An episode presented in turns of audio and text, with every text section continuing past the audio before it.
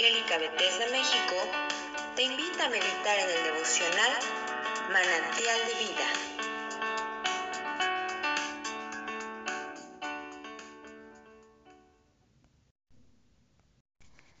Buenos días, soy el pastor Rafael Monroy y esta mañana te invito a que me acompañes a que juntos podamos reflexionar acerca del capítulo 17 del libro de Job. Mi aliento se agota, se acortan mis días, y me está preparado el sepulcro. No hay conmigo sino escarnecedores, en cuya amargura se detienen mis ojos. Dame confianza, oh Dios, sea mi protección cerca de ti. Porque ¿quién querría responder por mí? Porque a estos has escondido de su corazón la inteligencia. Por tanto, no los exaltarás. Al que denuncia a sus amigos como presa, los ojos de sus hijos desfallecerán. Él me ha puesto por refrán de pueblos, y delante de ellos he sido como tamboril. Mis ojos se oscurecieron por el dolor, y mis pensamientos todos son como sombra. Los rectos se maravillarán de esto, y el inocente se levantará contra el impío. No obstante, proseguirá el justo su camino, y el limpio de manos aumentará la fuerza. Pero volved todos vosotros y venid ahora, y no hallaré entre vosotros sabio. Pasarán mis días fueron arrancados mis pensamientos, los designios de mi corazón. Pusieron la noche por día y la luz se acorta delante de las tinieblas. Si yo espero, el Seol es mi casa. Haré mi cama en las tinieblas. A la corrupción he dicho, mi padre eres tú. A los gusanos, mi madre y mi hermana. ¿Dónde pues estará mi esperanza? ¿Y mi esperanza quién la verá? A la profundidad del Seol descenderán y juntamente descansarán en el polvo. En esta parte, Job continúa con su respuesta una respuesta a sus amigos no llena de esperanza, una respuesta que nos muestra el desaliento, nos muestra que, que Job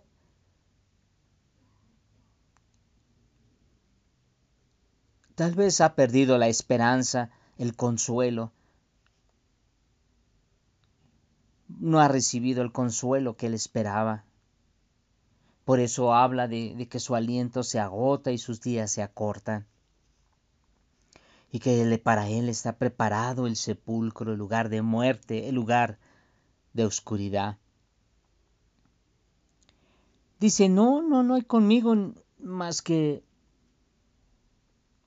hombres escarnecedores, en cuya amargura se detienen mis ojos. Él está esperando, Él está buscando palabras de aliento, palabras de consuelo.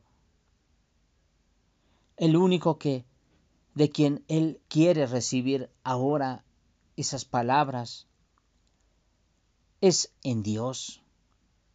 Por eso le dice, dame confianza, oh Dios, y sea mi protección cerca de mí. Su corazón lo está volcando a Dios y está dejando de mirar alrededor a sus amigos. De hecho, pues él dice que, que de ellos no está recibiendo esa esperanza y consuelo que requiere. Habla de cómo van a pasar sus días, de cómo serán arrancados sus, eh, eh, de sus pensamientos y los designios de su corazón,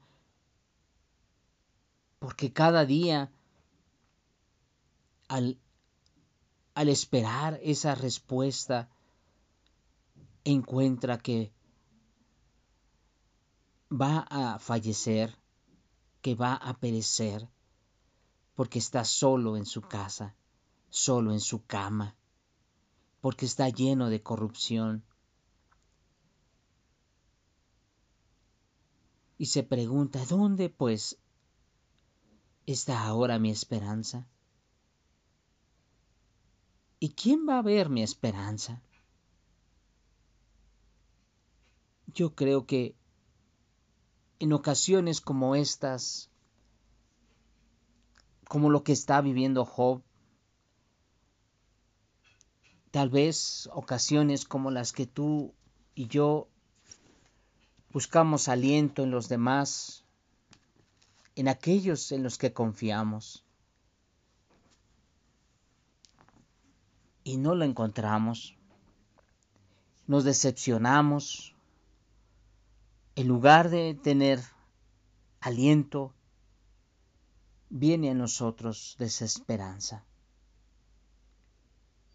Si muchas veces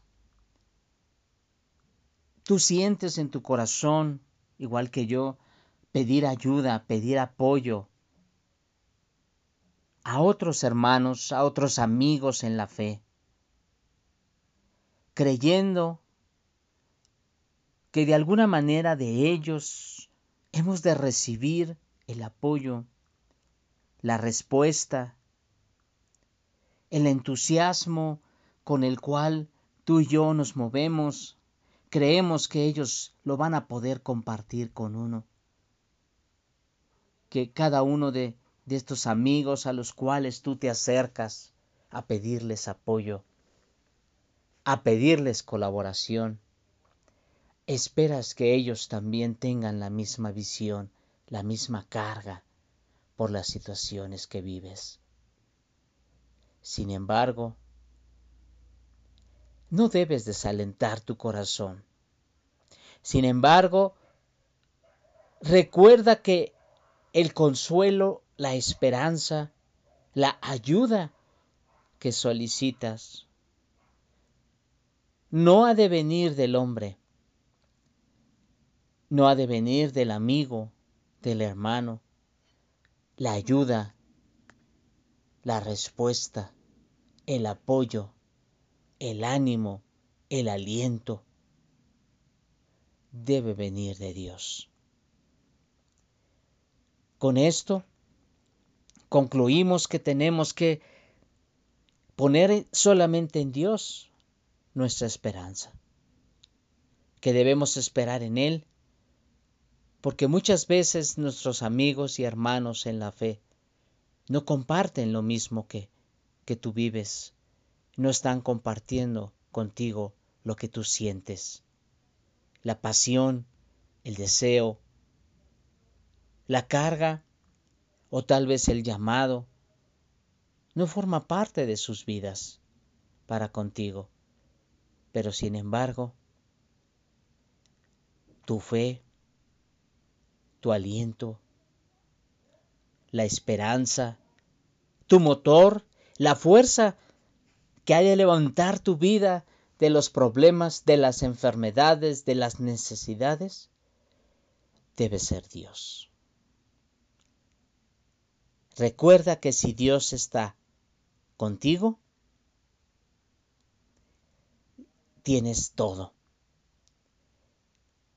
Recuerda que si Dios es el que está contigo, el que te lleva, el que te acompaña, el que te levanta, el que te fortalece, el que te anima. ¿Quién contra ti? Tú y Dios son multitud. Si este devocional ha sido de bendición para tu vida, compártelo con otros